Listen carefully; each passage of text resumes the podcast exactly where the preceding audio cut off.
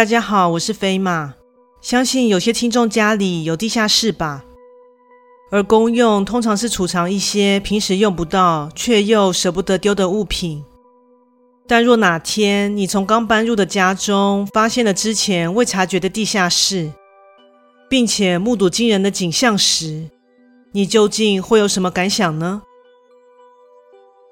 在这里插播一下，飞马最近接触到一项非常优质的产品。这是一家专业的发品及沐浴日常用品的品牌，W N K 他们的产品成分天然且散发宜人的自然香氛，且质地非常温和，洗发沐浴完后完全不会感到干涩，在此推荐给各位听众哦。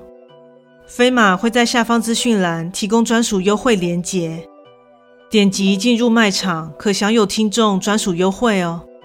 有兴趣的话，欢迎参考看看。那么现在就来说这则故事。怪谈故事：地下空间。最近因为离婚而被净身出户的我，低声下气的和双亲借了钱后，便搬迁至郊外一间废弃已久、乏人问津的空屋居住。拜这次官司所致，我不但失去了财产，还失去了孩子的监护权。当下郁闷无比的我，在物色理想物件时，一眼就喜欢上这间房子。因虽地处荒芜，且屋况相当老旧，但却是我所向往的与大自然毗邻而居的完美住所。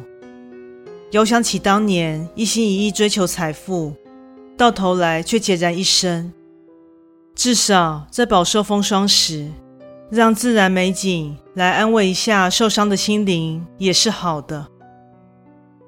在搬家工作告一段落后，简单的用过午餐，我便打开电脑，开始张罗工作的事。毕竟生活还得继续，并且得尽快将买房的钱还给父母。于是我开始动用一切生命中曾经构筑的关系。希望赶紧终结这闲闲无事的状态。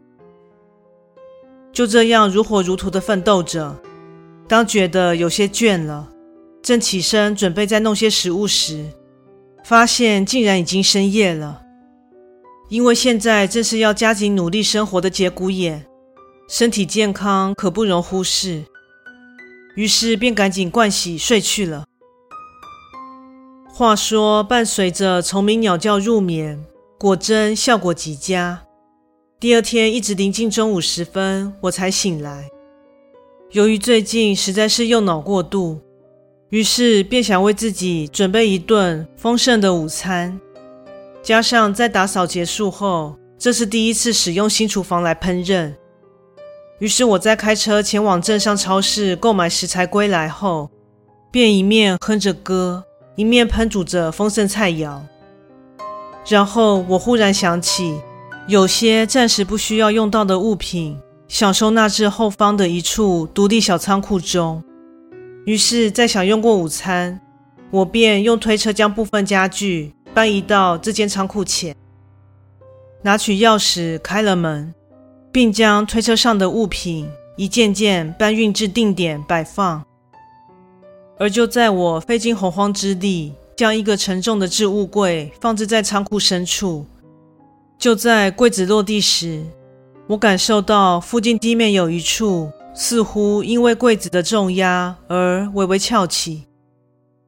本以为木地板因为年久潮湿而腐朽，但在观察后发现，那处地面似乎是一面可以向上开启的结构，而且下方好像是空心的。由于之前整理时完全没注意到这结构，因此感到十分讶异。在费尽九牛二虎之力将上方的东西搬开时，眼前呈现的是一处约一扇门大小的木盖子。正当我抱持着好奇又惊讶的心情向上拉起，眼前呈现的竟是一处向下延伸的水泥阶梯。以及一片深不见底的漆黑，我当下心头一凉，完全想象不到这样不起眼的小仓库中，竟有一处这样的地下室。我打开手机的手电筒，并向下照明，除了完全照不到底外，也发现这向下的阶梯可说是既狭窄又破旧。本想置之不理，当作没发现这空间，但心中又压抑不下强烈的探究心理，因为想对自身的新家做个彻底了解，所以便鼓起勇气向下进入这未知的黑暗中。随着往下的脚步，一股潮湿的异味扑鼻而来，且随之越发浓郁，四周更随着逐渐深入而越发寒冷。本想借由扶手两旁查看下方状况，但一切竟被漆黑所吞噬。手机手电筒根本无力照明。大概在向下了一小段时间，发现居然还没有到达底部的迹象。此时的我开始有些紧张了。向上望去，还好没有发生出口忽然不见那种电影般的情节。此时还能看见那里微微透出些许光源，但也能借此得知我已经行进了有些深度。当下正担心说会不会正行走在深不见底的异空间中，不过还好，又过了一段时间后便抵达了尽头。谢天谢地，我的生活并不是一部恐怖电影，而和好似没有尽头的阶梯相反的是。身处的尽头空间几乎是一眼便能望尽的程度。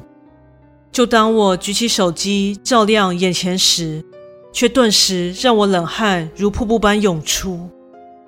四周的墙面密密麻麻的贴满不知名的纸条外，空间的正中央正摆着个盆子，而右后方摆放着一张床，但却是直立在墙面上的。左后方则摆放着一个大铁笼，大约是可以安置大型犬类的大小。由于注意到中央盆中似乎有些东西，所以便走向前查看，里面有些烧焦的不明物体。在感到有些毛骨悚然的同时，视线无意间飘向了后方的铁笼，眼前映入的景象却让我吓得倒退三步。铁笼内也存在着某个烧焦物体，但那东西能明显看出像是一具躯壳。那形体是双手环膝曲着身子坐在笼中的感觉，而那环抱膝前的手腕上似乎没有手掌。此时我却深深的回望盆中的烧焦物体，却感觉越看越像是一对握紧着的手掌。目睹到如此骇人景象的我，已经待不下去了。当下赶紧回头，并义无反顾地向上狂奔。而也许是因为心理作用的作祟，感觉和出口的距离完全没有拉近。逃命的出口始终维持在遥远的上方。加上也许是受到异味的影响，方才被恐怖景象吓到混乱的头脑，似乎越来越昏沉。我咬紧牙关，终于在毅力的驱使下逃回了出口。一踏上地面，便二话不说的赶紧将木板重重的合上。之后，即使一直说服自己看到的那些烧焦物也许只是假人，但那种异样的场景实在是让人难以平静。即使那姑且只是个玩笑，也未免太惊世骇俗了吧。接下来，在头脑逐渐冷静清醒时，我察觉到一件让我极尽反胃的恶心细节。还记得刚才所提到的墙上贴满的许多纸条吗？话说，那些好像是符咒。自那天起，我像是逃避一般，再也没有接近过那处仓库了。直到今天，我还依然纠结着。该如何是好？因若对此事追根究底，并发现了某些不应该直面的真相时，那究竟要如何面对跟解决呢？如今那惊悚的画面和伴随着的那气味，依然在脑海中挥之不去。故事说完喽，感谢你的收听，诚挚欢迎订阅我的频道。若身边也有朋友喜欢悬疑惊悚类故事的，也欢迎将本频道推荐给他们呢。本人除了有录制 Podcast 的之外，另外也有 YouTube 频道、Facebook 粉专以及 IG 专业，欢迎大家前往订阅及追踪哦。另外，若有希望飞马分享其他的话题，也欢迎在以上平台留言讨论哦。那我们下次再见。